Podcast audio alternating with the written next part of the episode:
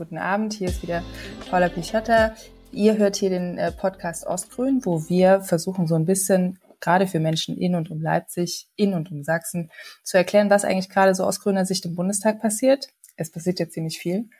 Und äh, was vielleicht eure Fragen sind, was euch unklar bleibt von dem, was wir da gerade überall beschließen. Heute zu Gast ist Sophia Kraft. Ähm, und Sophia arbeitet an der Leipziger Strombörse, kannten vor drei Monaten wahrscheinlich kaum Menschen. Inzwischen ist sie ziemlich berühmt geworden, diese Strombörse. Ich war da diese Woche auch zu Besuch. Da war auch Sophia dabei. Und das ist einfach unglaublich super, dass wir gerade auch bei uns Grünen so viele Leute haben, die ganz tief in Themen drinstecken, die meistens gar nicht so viele Leute interessieren. Aber wenn man sie dann braucht, dann sind sie da. Und äh, das, was vor zwei Jahren die Virologen waren, sind jetzt, glaube ich, äh, Leute, die Experten für Strompreise sind und äh, Energiegewinnung. Und deswegen herzliches Willkommen an Sophia. Schön, dass du da bist.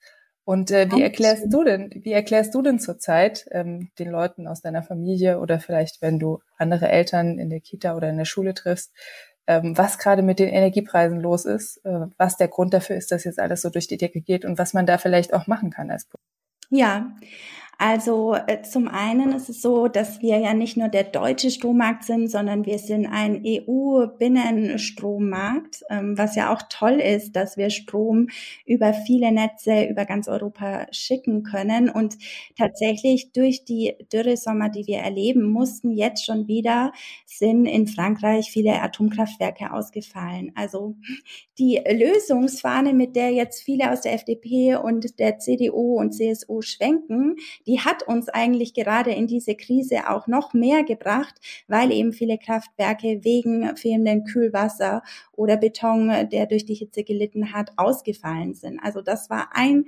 Grund, weshalb wir jetzt auch weniger ähm, Stromangebot haben.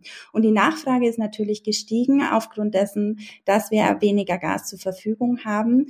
Und ähm, das haben jetzt ja auch schon viele in den Medien immer berichtet, das Preismodell, das dem der Preisfindung zugrunde liegt, ähm, ist so gestaltet, dass die Gaskraftwerke, die die teuersten Kraftwerke sind, nach Kohle, nach Atom und natürlich den erneuerbaren Energien, ähm, dass die preissetzend sind. Und alle Kraftwerke, die Strom anbieten, kriegen dann diesen Preis, den die Gaskraftwerke mit ihrer letzten Megawattstunde am Markt setzen. Das ist gar nicht so leicht zu ähm, verstehen.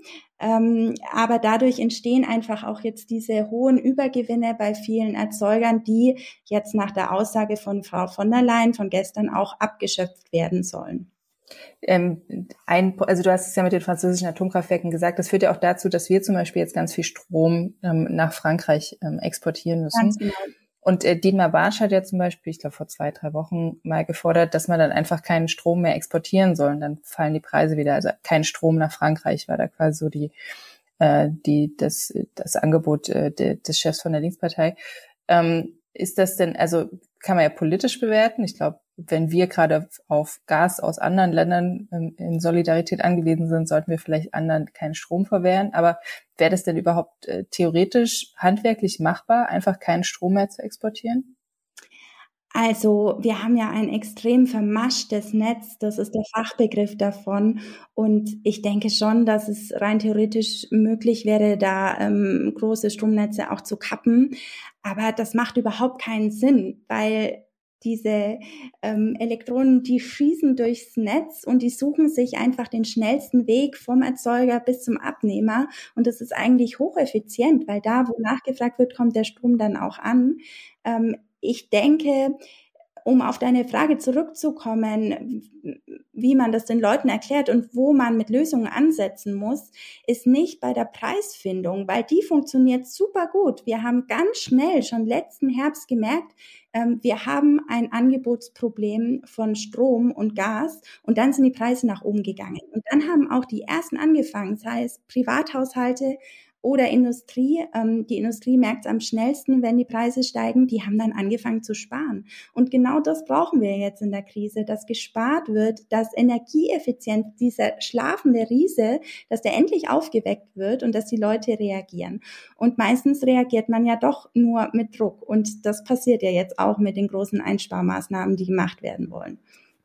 Ähm, jetzt gibt es bestimmt viele irgendwie äh, auch, auch Linke im Leipziger Stadtrat zum Beispiel, die sagen würden, ah, die klingt ja wie so eine FDPlerin.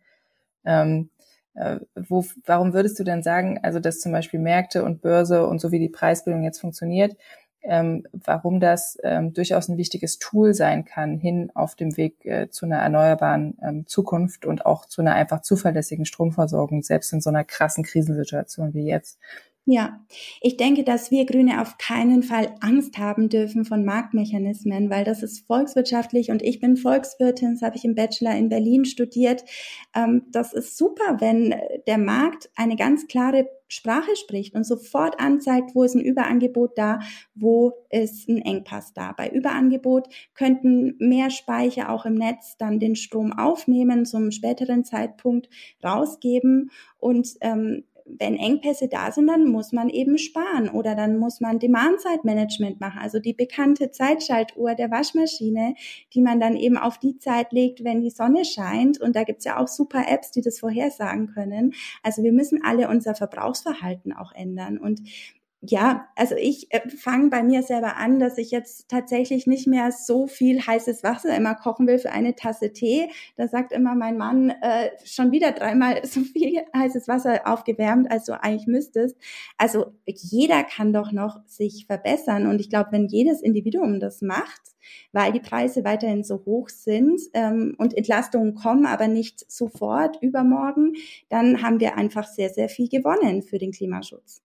Also ich würde jetzt natürlich sagen, Teile vom Entlastungspaket wirken äh, schon jetzt, also gerade von den äh, älteren Entlastungspaketen, die wir schon im Jahr gemacht haben. Aber ähm, wenn die Menschen jetzt sagen wollen, okay, was ist denn die schlimmste Tageszeit, äh, wo ich die Waschmaschine am wenigsten ähm, anmachen sollte, was sind denn so diese Spitzenwerte, wo der Stromverbrauch besonders hoch ist und deswegen der Strom auch besonders knapp ist unter Umständen? Ja, das Klassische ist natürlich in der Früh und am Abend. Und ähm, da gehen äh, zum Beispiel jetzt in Berlin überall auch Gasherde an. Ähm, in unserer Generation gibt's ja überall auch noch Gasherde, gerade in Berlin.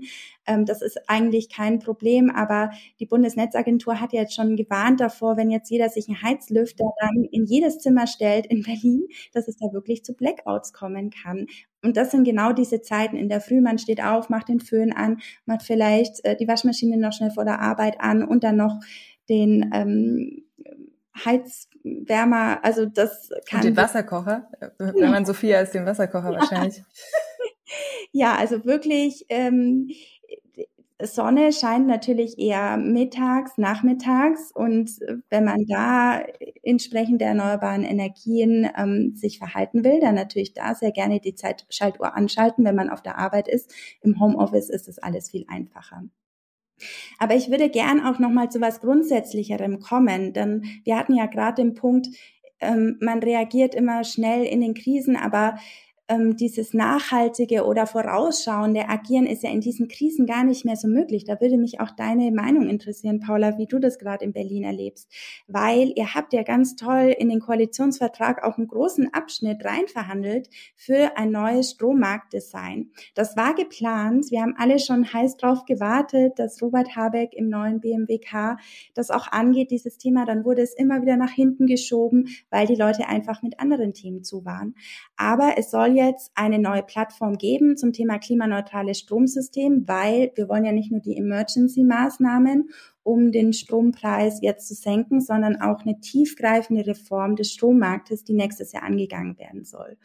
Und da ist es auch wichtig, nicht nur diesen Fall anzuschauen, die Strompreise sind enorm hoch, was machen wir dagegen, sondern in den letzten Jahren haben wir an der Börse auch gesehen, Pfingsten. Das ist ein super Beispiel. Wenig Verbrauch, aber ganz, ganz viel erneuerbare Energien im Netz. Und da haben wir Negativpreise. Und dieses Preissystem, dieses Merit Order System, was wir gerade haben, basiert auf Betriebskosten. Und Sonne und Wind stellen keine Kosten, deshalb haben erneuerbare Energien keine hohen Betriebskosten und reihen sich in diese Merit Order ganz am Anfang ein und bekommen da eigentlich wenig Geld, wenn sie am Markt vermarkten. Das heißt, wenn wir in den nächsten Jahren, Jahrzehnten immer mehr erneuerbare Energien im Netz haben und somit auch im Markt, ähm, verdienen die eigentlich nicht wirklich viel, wenn sie sukzessive Kohle und Gas rausdrängen. Und da müssen wir auch reagieren mit dem Strommarktdesign, dass man auch auf diesen Fall guckt und vielleicht auch Fixkosten mit reinnimmt, die auf jeden Fall bei erneuerbaren Energien gegeben sind und nicht nur die Betriebskosten anschaut. Also weil Aber deine Angst ist, deine Angst ist, dass quasi, wenn es sich zu wenig lohnt, dass wir sonst auch einfach zu wenig Anbieter haben und damit zu wenig Strom ja, dass die erneuerbare Energieanlagen sich das ähm, Produzenten nicht leisten können, ihren Strom zu vermarkten. Vor allem die kleinen. Also mir geht's auch immer viel um die Bürgerenergie, um Bürgerenergiegenossenschaften, die ein gemeinsames Windkraftwerk an den Markt bringen wollen. Und die können ja nicht die hohen Skaleneffekte erzielen wie jetzt große Energie, erneuerbaren Energieproduzenten. Und damit die sich das auch leisten können, ihren Strom zu vermarkten, muss einfach das Preissystem auch dementsprechend gestrickt werden. Ähm, du hast ja, du hast ja gerade so ein bisschen gefragt, ähm, was wird eigentlich aus dem Koalitionsvertrag, wenn ihr die ganze Zeit nur Krisenbewältigung macht? Ne? Ja. Ähm, das ist ja so, ein, so eine Frage, die, die man auch auf sächsischer Ebene stellen kann. Da haben wir ja auch irgendwie angefangen mit zu reagieren in dieser Kenia-Koalition. Steht sehr viel im Koalitionsvertrag und dann hat man erstmal, ähm, ich überspitze jetzt, ne, aber zwei Jahre erstmal nur Corona gemacht und dann hat man nur noch zwei Jahre übrig. Und ähm, natürlich ist das gerade bei uns im Bundestag auch ein riesengroßes Thema. Wir haben ja zum Beispiel im Wahlkampf gesagt, das ist vielleicht die letzte Bundestagswahl, wo du suffizient noch die Weiche stellen kannst für wirksamen Klimaschutz in Deutschland. Und dass jetzt diese zweite Krise dazukommt, nachdem wir gerade schon aus der Corona-Krise kommen. Also wir haben ja zu Corona-Zeiten, haben wir gesagt bekommen von Merkel, das ist die größte Krise in Deutschland nach dem Zweiten Weltkrieg. Zwei Jahre später sagen wir, und das ist jetzt auch wieder die größte Krise seit 1945. Also wir merken ja alles sind irgendwie sehr besondere Zeiten. Und das Problem ist natürlich, dass wenn du die ganze Zeit so enorme Krisenbewältigung machen musst, jeweils die größte seit 1945, dann bleibt unglaublich wenig Zeit für das mittel- und langfristige, was du an Zielen hast. Ähm, du musst teilweise schon aufpassen, dass das, was du an Krisenmaßnahmen machst, nicht deine mittel- und langfristigen Ziele konterkariert. Also gerade jetzt ist ja ähm, liegt ja auf der Hand. Ne? Wir, wir müssen jetzt Kohlekraftwerke am Netz lassen, beziehungsweise haben wir jetzt auch wieder äh, teilweise neu äh, hochfahren lassen, die wir jetzt einfach für die Versorgungssicherheit brauchen, wo es unglaublich gut gewesen wäre unter Klimagesichtspunkten, wenn die nicht hätten länger laufen müssen. Und da muss man sich natürlich auch fragen, wie schaffen wir es dann hinterher, noch mehr, als wir ohnehin schon wollten, an CO2 wieder einzusparen, wenn wir da jetzt nochmal hochgehen müssen, weil die Krise gerade so groß ist. Und ähm, auch in der Corona-Zeit haben wir, äh, glaube ich, gelernt, dass man dass man nicht mehr darauf vertrauen kann, so wie das vielleicht noch zu Zeiten der Finanzkrise war, dass jetzt die große Krise kommt. Man schüttet einmal sehr viel politische Kraft und aber auch viel ähm, Geld drauf. Und dann ist die Krise bewältigt und dann kommt wieder eine Erholungsphase und dann kann man wieder langfristige Punkte angehen. Wir haben gemerkt, dass das genau so nicht funktioniert hat. Die letzten 16 Jahre unter Merkel, gerade so die letzten acht Jahre davon waren, äh, abgesehen von Corona zum Beispiel, sehr gute Jahre und rein finanziell und davon, wie, wie stabil das Land äh, auch in vielen Punkten aufgestellt war, hätte man da sehr viele Punkte angehen können. Also im Punkt Erneuerbar, aber auch Digitalisierung, ähm, vertiefte europäische Beziehungen und so weiter. Hat man aber nicht gemacht, weil natürlich auch der Reformdruck relativ niedrig ist, wenn es allen eigentlich ziemlich gut geht. Also dann kriegst du auch im Bundestag einfach keine Mehrheit. Und das, was jetzt viele sagen, die teilweise auch in den Ministerien sitzen ähm, und da wirklich äh, das Gefühl haben, sie müssen gerade über Dinge entscheiden, über die niemand jemals allein entscheiden sollte, die einfach so groß sind, so weitreichend, dass das eigentlich eine Entscheidung, ähm, Entscheidungen sind, die niemandem aufgebürdet werden sollten. Die sagen, dass, dass auf der anderen Seite jetzt aber so ein krasser Druck da ist, unglaublich viel auf einmal zu verändern, ähm, dass jetzt natürlich auch Reformen möglich sind, die vorher niemals auch nur denkbar gewesen wären. Und deswegen ist gerade in diesen Zeiten das so wahnsinnig wichtig, wer an welcher Position sitzt, weil das ist gerade, das ist kein 0815 Jahr und das nächste wird wahrscheinlich auch kein 0815 Jahr. Wir, wir entscheiden gerade mit darüber, wie Europa geopolitisch in den nächsten Jahrzehnten aufgestellt sein wird. Wir entscheiden gerade darüber, ob die Demokratie nach dieser Krise ähm, noch ein zukunftsfähiges, stabiles Gesellschaftsmodell gerade auch in Europa ist oder ob Autokratien weiter zunehmen werden. Wir entscheiden gerade darüber, wie die Energieversorgung ähm, und damit auch die Möglichkeit auf die Klimakrise zu reagieren in den nächsten Jahren aussehen wird, weil wir gerade in wenigen Monaten mehr Infrastruktur schaffen, alleine was die LNG-Terminals angeht, äh, als wir das irgendwie davor ähm, äh, pro Jahr gemacht haben, was ja auch wieder Ängste generiert, weil jetzt Leute sagen, Leute, wenn wir so viele LNG-Terminals jetzt kaufen, äh, sind wir auch auf, auf Jahrzehnte jetzt äh, auf diese äh, Technologieplattform angewiesen, ne? also Fossil Login und so weiter. Ja, und vor allem, dass man auch immer wieder doch zurückgeworfen wird. Also mhm. ich kann mich noch erinnern, in meiner Studiumszeit in Berlin, dass ich da vor das Brandenburger Tor gegangen bin und für den Atomausstieg gekämpft habe, für den Kohleausstieg gekämpft habe. Jetzt haben wir beides schriftlich. Und ich lese heute in der Zeitung, in der Leipziger Volkszeitung, wie äh, Kretschmer gestern bei einer Firmenfeier von NBRM. Ich war vor Ort, ja, ja. Energieversorger sagt, die Energiewende ist gescheitert. Ja, weil Kretschmer blockiert hat und weil er nichts dafür getan hat. Und dann sagt Rainer Hasselhoff noch, du warst ja selber hm, vor Ort, ja, ja. wahrscheinlich gehört, Gott sei Dank haben wir noch die Kohle. Also wirklich, ich finde das so frustrierend, wie doch immer wieder alles zurückgeworfen wird. Und ähm, meine Mutter hat zu Hause in meinem Elternhaus am, am Eingang, einem großen Spiegel, so ein Anti-Atomkraft-Aufkleber äh, hingeklebt. Und vor paar Jahren habe ich mir dann gedacht, ja, eigentlich könnte man den ja wieder wegmachen. Also die Zeiten sind vorbei und meinem Kind muss ich das gar nicht mehr erklären was die Atomkraft eigentlich war. Ähm, und das kommt alles wieder. Wie gehst du denn mit dieser Frustration um, Paula? Ich finde es vor allen Dingen spannend, wie schnell sich gesellschaftliche Mehrheiten ändern können. Also es gab ja, Merkel ist ja dann, ähm, nachdem sie in die Atomkraft wieder eingestiegen war, wieder ausgestiegen nach Fukushima, ähm, weil sie einfach diese Meinungsumfragen gesehen hat, die einfach ganz glasklar gesagt haben oder gezeigt haben, es gibt in Deutschland keine Mehrheit mehr für Atomkraft. Die Menschen wollen nach diesem Ereignis in Japan ähm, den Atomausstieg, und zwar ähm, den Atomausstieg for good. Und ähm, jetzt zu sehen, äh, wenn man Fukushima auch miterlebt hat und auch gesehen hat, wie viele Menschen es hier in Deutschland aufgewühlt hat, wie da quasi es eine große gesellschaftliche Mehrheit dagegen gab und wie jetzt quasi nur wenige Jahre später große Teile der Gesellschaft das vergessen haben und jetzt eine komplett andere Position wieder haben, das macht einen, ähm, das lässt einen, also da, da fängt man natürlich schon an, drüber nachzudenken, ähm, wenn man immer nach, nach Umfragen re reagieren würde, ähm, und zum Beispiel Merkel hat es ja auch in, in Teilen durchaus getan, ähm, dann, dann kann, man, kann es auch sein, dass man einfach alle acht Jahre quasi einmal eine komplette 180-Grad-Wende machen muss. Ne? Und äh, wie, die Frage ist, wie nachhaltig wäre so eine Politik? Und ähm, ich glaube, deswegen ist es auch ähm, unglaublich wichtig, sich, sich äh, tiefer anzugucken, warum Menschen jetzt nochmal diese, diesen krassen Meinungsumschwung mitgemacht haben, weil ich glaube nämlich nicht, dass wir einfach komplett zurückgeworfen sind. Ich glaube, die Menschen, die jetzt heute sagen, die Atomkraftwerke sollen ein bisschen länger laufen, das ist nicht die komplette, die gleiche Argumentation, wie es vielleicht vor 15 Jahren war, äh, wo viele Menschen Atomkraft weiter länger laufen wollen, äh, lassen wollten ich glaube, dass, dass, äh, dass viele gerade einfach sehr stark geschockt sind von der Situation, so wie sie sie gerade vorfinden, dass wir aber bei denen, die zum Beispiel auch in dem Bereich arbeiten, die solche Unternehmen führen, ähm, die heute da ganz anders argumentieren, die zum Beispiel sagen, das ist in der Form jetzt nicht mehr nachhaltig, das ist äh, eine Energieform, die auch nicht mehr wirtschaftlich ist.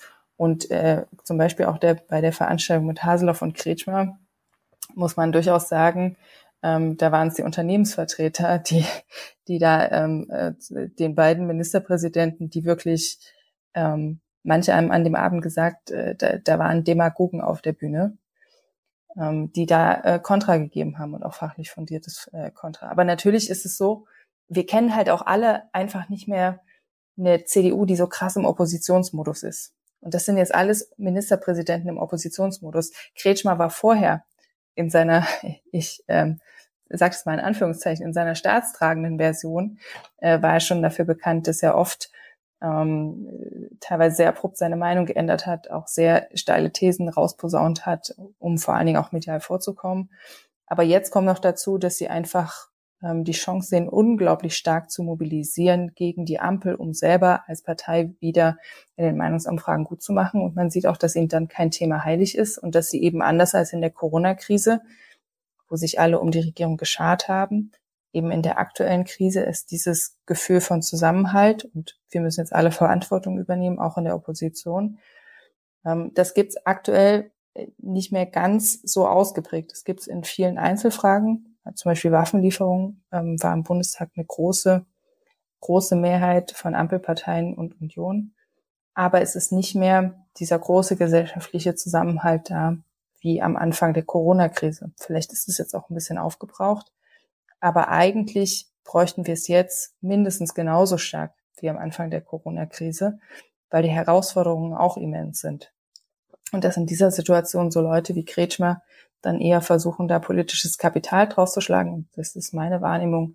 Ähm, und dann eben auch gezielt mit sehr starker Kommunikation auch Argumentationen in die Welt setzen, die dazu führen, dass Menschen auch denken, ja, okay, Atomkraft könnte jetzt wirklich eine gute Option sein. Ähm, das ist vielleicht nicht die verantwortungsvollste Position, die man gerade finden kann. Aber das ist die Situation, die wir vorfinden. Wir haben unglaublich viele Parteien, wo gerade viele Menschen stark unter Strom stehen. Das ist jetzt das dritte Krisenjahr in Folge. Die Nerven liegen einfach auch bei vielen blank. Wir machen seit drei Jahren in der Politik äh, Entlastungspakete, Rettungsschirme noch und nöcher. Ähm, das zerrt an den Nerven und nicht zuletzt, also egal ob im Bundestag oder auch im Leipziger Stadtrat oder auch ähm, auf der Straße, die, die, ähm, die, die große Gefahr ist, dass das dazu führt, dass die, der gesellschaftliche Zusammenhalt äh, dann jetzt eben drunter leidet.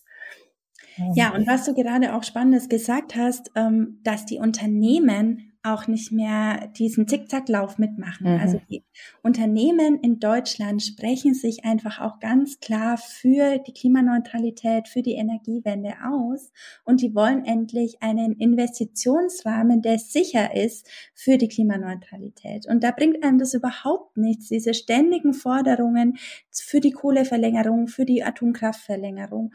Und über die Nebenwirkungen spricht ja auch keiner von der CDU. Also das das Braunkohlekraftwerk Lippendorf der größte Quecksilberemittent Deutschlands ist und die Quecksilberwerte in Leipzig immens hoch sind und immer haarscharf nur unter den ähm, Grenzwerten, die von der EU vorgegeben werden. Darüber spricht ja keiner.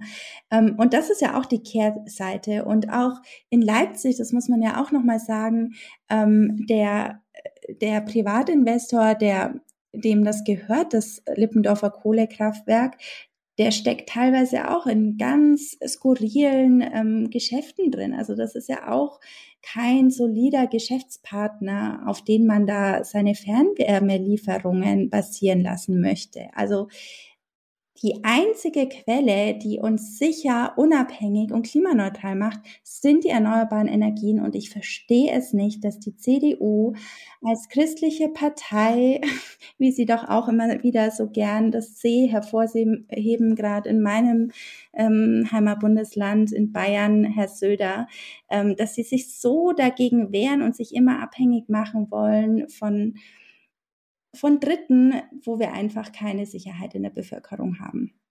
Gab es denn in den letzten Wochen, also du bist ja durchaus auch ähm, so, so halber Politikprofi, du warst irgendwie jetzt lange im Stadtrat, ähm, bist irgendwie schon lange in der Partei aktiv. Gab es irgendwas im Bundestag so die letzten Wochen oder Monate, wo du so davor standest und dachtest, warum haben sie denn jetzt das gemacht oder warum ist denn das schiefgegangen? Ähm, Gab es irgendwas, was du so gar nicht irgendwie nachvollziehen konntest?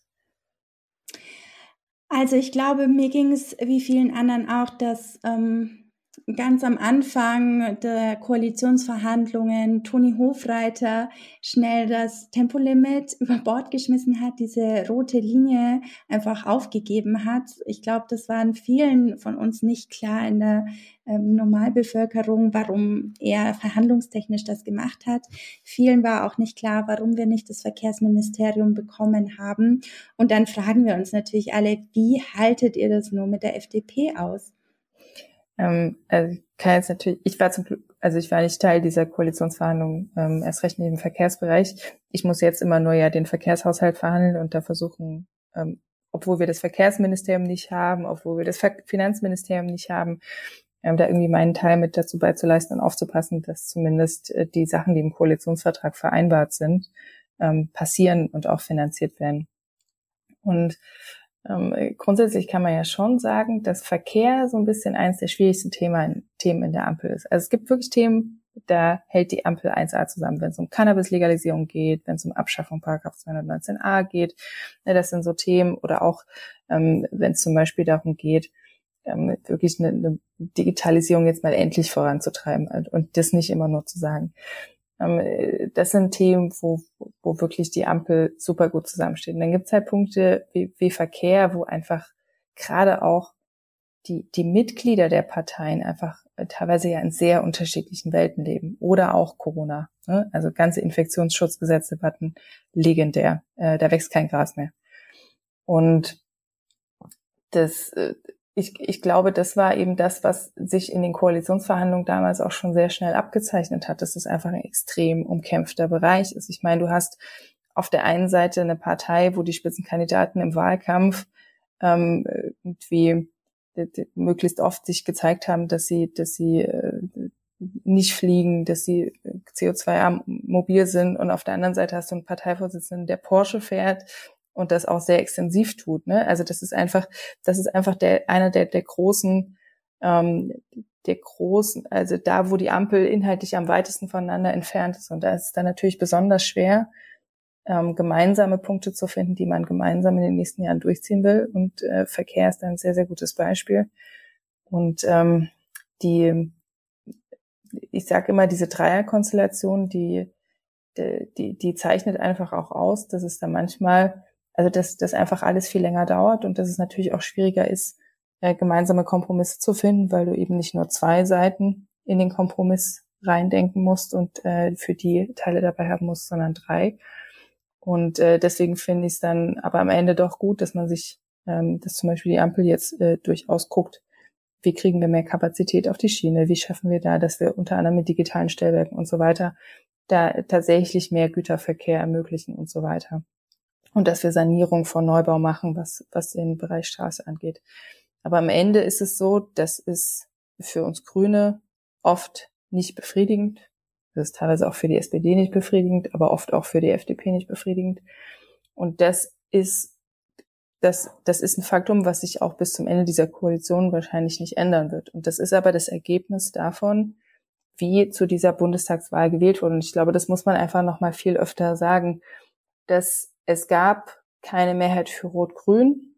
Ähm, und jeder, der, es reicht eben nicht nur für eine Partei zu wählen und dann setzt sie alles durch, sondern man muss, ähm, wenn man das kann, sich gesellschaftlich auch dafür einsetzen, dass Mehrheiten entstehen, die tatsächlich auch gemeinsame Projekte dann auch gut durchtragen können. Und natürlich wäre mit Rot-Grün oder Grün-Rot ähm, da super viel mehr möglich gewesen als jetzt mit der FDP. Ich sage aber auch ganz ehrlich, beim Bereich Waffenlieferungen ähm, ist es oft gut, dass die FDP dabei ist, ähm, wenn man sich da teilweise manchmal durchsetzen muss oder auch Unterstützung der Ukraine.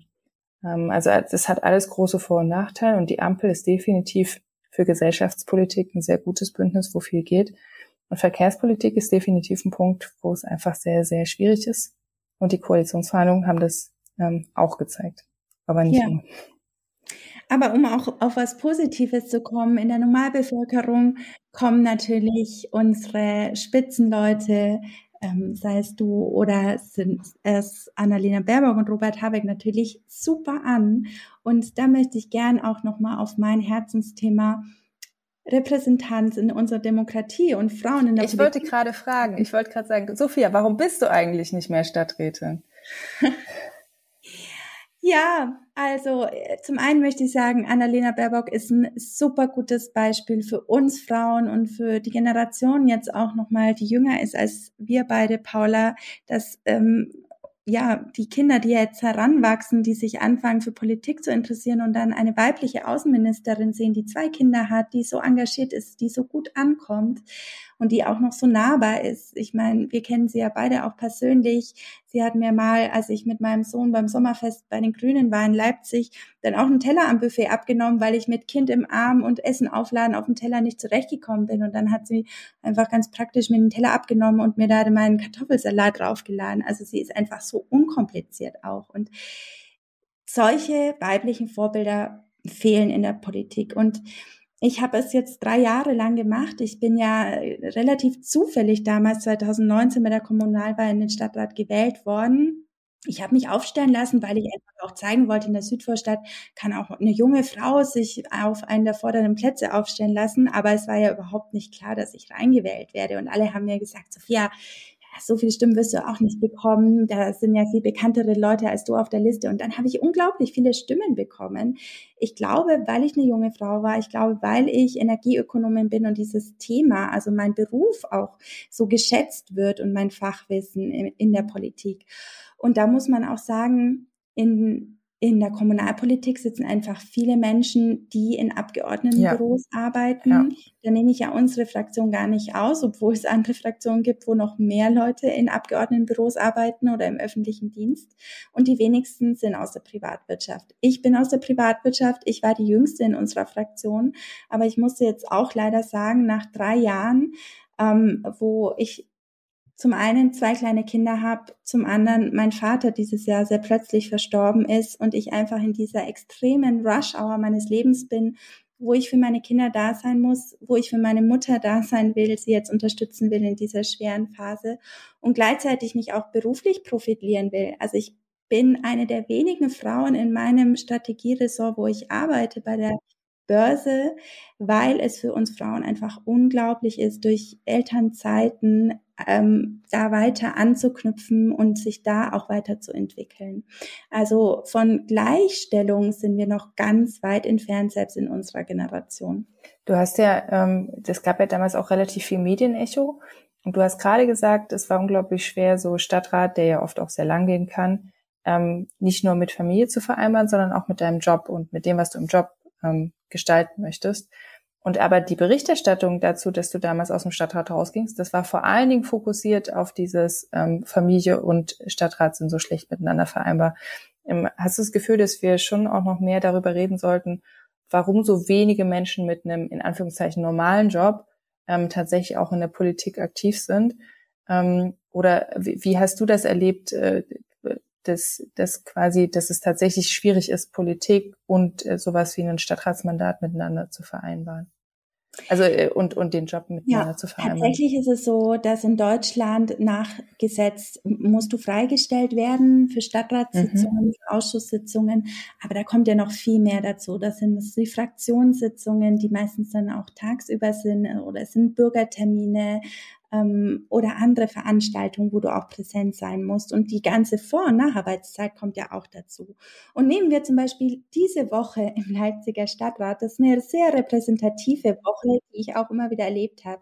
Am Dienstag hatten wir Aufsichtsratssitzung der Stadtwerke Leipzig, wo ich ja jetzt noch als Externe auch mit dabei sein darf, als Fachexpertin. Die ist um 13 Uhr gestartet und ging bis 19.30 Uhr. Dann am Mittwoch gestern war eine ganz intensive Stadtratssitzung, die hat um 14 Uhr begonnen und ging bis 22 Uhr. Ähm, und heute war eine Nachfolge, Nachholsitzung. Und da bist du schon gleich bei über 20 Stunden Stadtratsarbeit, was ehrenamtlich ist. Und deinen Job musst du ja trotzdem weitermachen. Also ich war freigestellt für diese Sitzung, aber gleichzeitig musste ich ja auch liefern. Und du kannst nicht einfach abends 20 Stunden irgendwie nachholen. Und dann muss man Urlaub nehmen. Aber wo sind dann deine Erholungsphasen, wenn dein Urlaub dann für dein Ehrenamt aufgeht? Und ähm, ja, München ist zum Beispiel eine Stadt, wo der, das Kommunalparlament nicht mehr ehrenamtlich ähm, ausgestattet ist, sondern das sind hauptamtliche StadträtInnen. In Leipzig haben wir jetzt über 600.000 Einwohner und machen das alles nur noch ehrenamtlich. Ist jetzt die Frage, wollen wir ein Modell wie in München, äh, wo wir nur noch hauptamtliche StadträtInnen haben, die aber nicht mehr im normalen Berufsleben stecken? Oder schaffen wir es, Ratsarbeit zu straffen, familienfreundlicher zu machen, damit auch wieder mehr Freiraum für den Beruf möglich ist, damit wir einfach beides haben. Menschen, die in der Privatwirtschaft stecken, im öffentlichen Dienst stecken, in der Kulturszene stecken und trotzdem ehrenamtlich StadträtInnen sein können. Also ich finde, der, der Zeitaspekt ist super wichtig. Äh, ich habe das im, im Job aber auch so erlebt. Also wenn du so klassische Hochschuljobs oder so machst, da ist es ja auch einfach normal und notwendig, dass du auch viel umziehst. Und du wirst aber politisch irgendwie in einem Kreisverband niemals irgendwie groß was bewegen, wenn du alle zwei Jahre wechselst. Also ich finde, das ist auch zum Beispiel so ein Punkt, den wir die wir bei der Frage ähm, ist eigentlich, äh, warum haben wir eigentlich so wenige Berufstätige, oft auch in, in, in politischen Ehrenämtern, ähm, der durchaus relevant ist. Und dann habe ich es natürlich auch erlebt, wenn du dich irgendwie politisch engagierst und dann gegebenenfalls auch einfach mal nur in einem Landtagswahlkampf kandidierst, einfach nur, damit jemand auf den Podien sitzt und so weiter. Da denkt der Chef sofort schon, ah, soll ich die wirklich fördern oder ist die nicht in drei Jahren sowieso weg? Ähm, und also ja, Frau Pichotta, was machen Sie da eigentlich für einen Scheiß? Frage habe ich wirklich sehr oft gestellt bekommen, auch ja. in meinem Berufsleben. Ja, Sophia, warum machst du das denn? Ja, ja, ist denn jetzt da dein nächster Schritt? Und es hat mir einfach kein Mensch geglaubt, dass ich das mache aus Überzeugung, weil ich die urbane Energiewende in Leipzig gestalten will, weil ich sichere Fahrradwege für meine Kinder hier umgesetzt sehen will. Das hat mir kein Mensch geglaubt. Und das ist eben dann doch dieses Haifischbecken egal welches Parlament auf welcher Ebene. Es geht natürlich auch immer um Karrieresprungbretter in der Politik, ähm, die dann aber auch grandios scheitern können, wie wir es leider gestern im Stadtrat gesehen haben, ähm, wo die neue Sozialdezernentin ganz knapp durchgefallen ist vor dem Publikum der Öffentlichkeit. Also das wünscht man natürlich keinem. Aber das liegt natürlich auch daran, dass man sich schlecht abgesprochen hat, dass ähm, einzelne Fraktionen wie jetzt die SPD gefordert hat, einen zweiten Bürgermeister zu bekommen, obwohl ihnen das nach ähm, ihren Prozenten eigentlich gar nicht zusteht. Also da wurde einfach auch zu wenig im Vorfeld kommuniziert und diese Dame auch ein bisschen ins offene Messer wurde sie ähm, laufen lassen. Und das wünscht man natürlich auch niemanden. Und da muss ich auch sagen, zum Teil habe ich mich auch zurückgezogen, um mich auch etwas zu schützen. Also es ist keine Freude, tatsächlich neben elf AfD-Lern regelmäßig zu sitzen. Die habe ich öfters gesehen als meine Freundinnen in Leipzig. Das muss man sich mal vorstellen. Und ständig angegangen zu werden oder dann eben keine Räumlichkeiten zu haben, als ich jetzt mein zweites Kind bekommen habe. Es gab keine Möglichkeit, dort in Ruhe zu stillen. Ich habe mich dann zum ITler ähm, in den Nebenraum gesetzt, der den Livestream aufgezeichnet hat und musste mich dann da obenrum frei machen und stillen. Und der war natürlich noch viel verwunderter als ich, weil ich das irgendwie schon gewöhnt bin, in der Öffentlichkeit zu stillen. Aber da, da setzt man sich auch als Frau ähm, Situationen aus, die muss man auch echt ganz schön hart wegstecken können.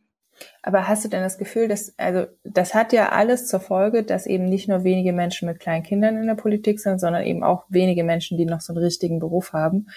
Ähm, und eben viele, die zum Beispiel für andere Menschen in der Politik arbeiten. Dann hast du natürlich so ganze Abhängigkeitsgeflechte. Ne? Dann hast du, ähm, also es gibt eine äh, Fraktion im Stadtrat, da ist irgendwie sehr ausgeprägt, wenn irgendwie vier, also ich spreche jetzt rein hypothetisch, wenn fünf Leute in so einer Fraktion sitzen, die quasi eigentlich angestellt sind beim sechsten Mensch in der Fraktion, können die dann wirklich noch unabhängig entscheiden, ne? Oder ähm, können sie auf keinen Fall. das hast du jetzt gesagt.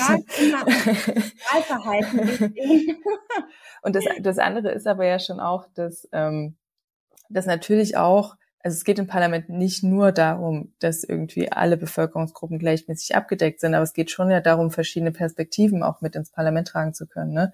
Und wenn du dann eben ähm, fast nur WahlkreismitarbeiterInnen hast und eben besonders wenige Menschen, ähm, die nicht verbeamtet sind, dann fehlt da auch ein Stück weit gesellschaftliche Realität in diesen Debatten. Ne? Und ähm, ich, ich, ich höre so ein bisschen raus, dass wir uns ja einig sind, dass wir eigentlich auch bessere Wege finden müssen, wie wir Politik nicht nur besser mit Familie und Freundeskreis und Erholung, sondern Politik auch besser mit normalen Berufswegen äh, vereinbaren kann.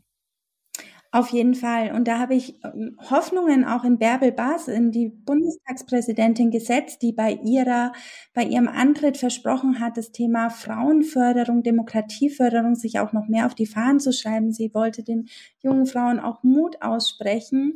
Leider habe ich da in den letzten Monaten nicht mehr so viel von ihr gehört. Klar, Krise, Krise, Krise. Ähm, die anderen Krisen sind wahrscheinlich wirklich natürlich gerade drängender als unsere ähm, Demokratieförderkrise oder Frauen in der Politik. Aber wir sehen ja da wirklich teilweise rückgängige Tendenzen. Zehn Prozent unserer deutschlandweiten Bürgermeisterämter sind nur von Frauen besetzt. Ähm, also da muss auch was getan werden, weil ich auch der festen Überzeugung bin, dass Frauen der Politik auch gut tun, gerade auch im Krisenmanagement. Also man sieht es ja jetzt auch ja, nicht jeder hält das Beste von Frau von der Leyen, aber ich finde diese Art der solidarischen Arbeitsweise und wie sie dann auch Frauen ins Zentrum stellt und dann doch irgendwie einen anderen Politikstil mitbringt. Und bei Annalena Baerbock sehe ich das ganz, ganz klar, was sie für eine solidarische Haltung, Lebenshaltung auch an den Tag legt. Das tut uns allen total gut im Krisenmanagement. Auf jeden Fall. Und, und Angela Merkel ist auch der Beweis, dass äh, nur weil Frauen an der Macht sind, ist, ist trotzdem nicht alles super. Ne? Also das ist, ähm, und das behauptet auch niemand, aber es ist auf jeden Fall ein, ein anderer äh, Führungsstil, ähm, als wir das ähm, äh, gerade auch in äh, dann oft in vielen konservativen Parteien, gerade auch jetzt in der Union erleben. Ja. auch das nehmen wir manche als Rückschritt wahr. Ähm, aber das ist wieder ein ganz anderes Thema. Sophia, vielen Dank, äh, dass du dir heute Abend die Zeit genommen hast. Wir machen jetzt ich ganz pünktlich Schluss, weil äh, es ist mal wieder auch schon viel zu spät. Ähm, und äh, tausend Dank äh, für deine viele Zeit und auch die vielen Einblicke in äh, den Strommarkt. Ich hoffe, dass ähm, du nicht so lange im Rampenlicht stehen musst mit deinen vielen Kolleginnen äh, wie die Virologen damals, sondern dass wir der aktuellen Energiepreise schneller Herr werden, als wir es der Corona-Krise geworden sind. Ähm, so so ähm, können wir vielleicht verbleiben und dann in einem halben Jahr schauen wir mal, ob sich das erfüllt hat. Wir hoffen bis das Beste. Ja, wir hoffen das Beste und bis dahin wünsche ich dir ähm, einen möglichst milden Winter mit möglichst äh, hohen Temperaturen, ausnahmsweise, weil wir in diesem Winter, glaube ich, alle aufatmen, wenn er nicht ein sehr, sehr langer Heizwinter wird. Bis bald ähm, und alles Gute. Danke. Danke, tschüss.